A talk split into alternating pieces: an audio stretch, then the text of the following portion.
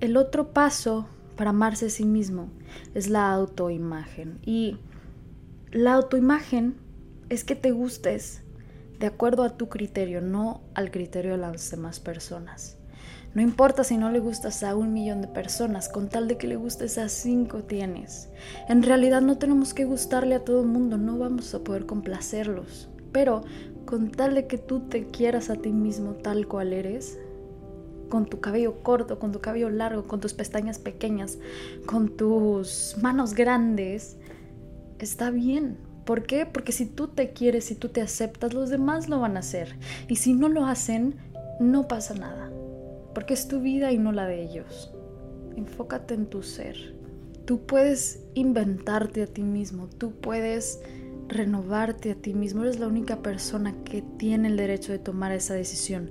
Nadie más. No dejes que nadie trate de cambiarte, que nadie te trate de decir qué subir, qué no subir, cómo vestirte, cómo no vestirte, qué decir o qué no decir. Eres libre de decir y hacer las cosas que quieras sin lastimar a los demás, sin dañar al mundo, sin dañarte a ti misma o mismo.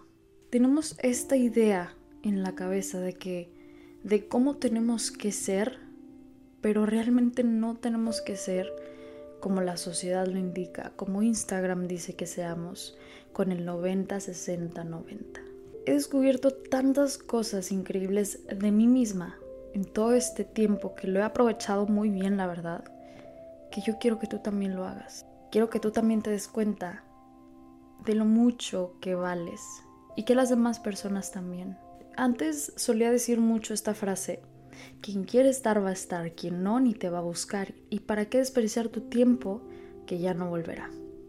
Esta frase mía que le impactó a muchas personas y que se les quedó muy grabadas, genera el coraje necesario para dejar ir a esas personas, para soltarlas.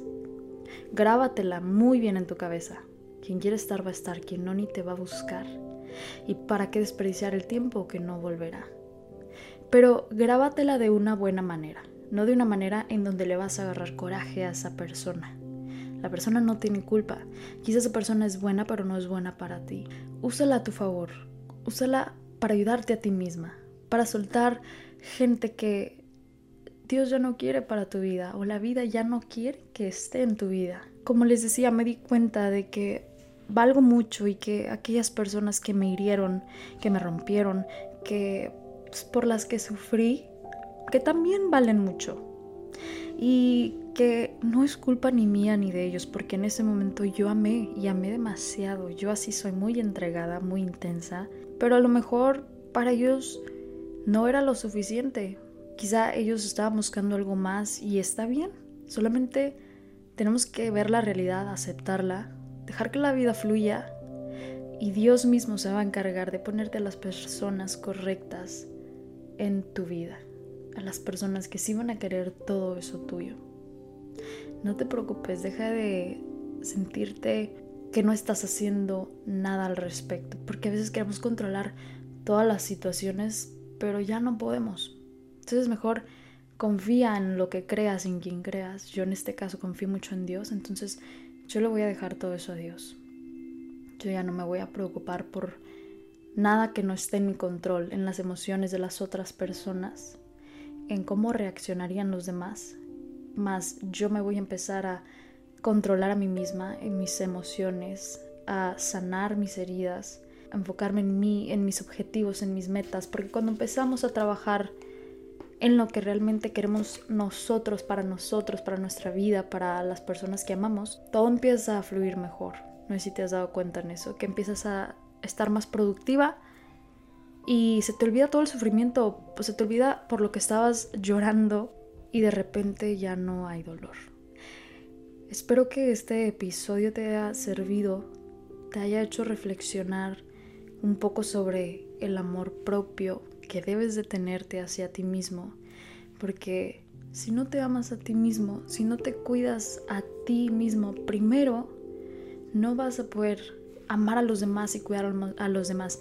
Sé que suena súper cliché, de que ámate a ti para luego amar a los demás, pero es verdad. Si yo me amo en este momento, es que quiero, quiero que lo sientan también. Yo me amo tanto en este momento que amo hasta mi peor enemigo, en verdad. Y amo tanto que cuando alguien me empiece a hablar mal, cuando alguien me empieza a juzgar, a criticar, yo lo bendigo. Y yo le deseo que realmente se encuentre a sí mismo y que encuentre ese amor que necesita dentro de sí mismo. Porque el amor no está afuera, afuera en el mundo mundano, el amor está dentro de nosotros y ese amor es Dios. Te mando un abrazo tan enorme como tú, de esos abrazos como los que me doy en, en Instagram, en el abrazo del día, que deseo realmente que lo intentes. De hecho me estoy abrazando ahorita, que lo intentes, porque es hermoso. Te amo, pero quiero que te ames más a ti. Nos vemos en el próximo episodio.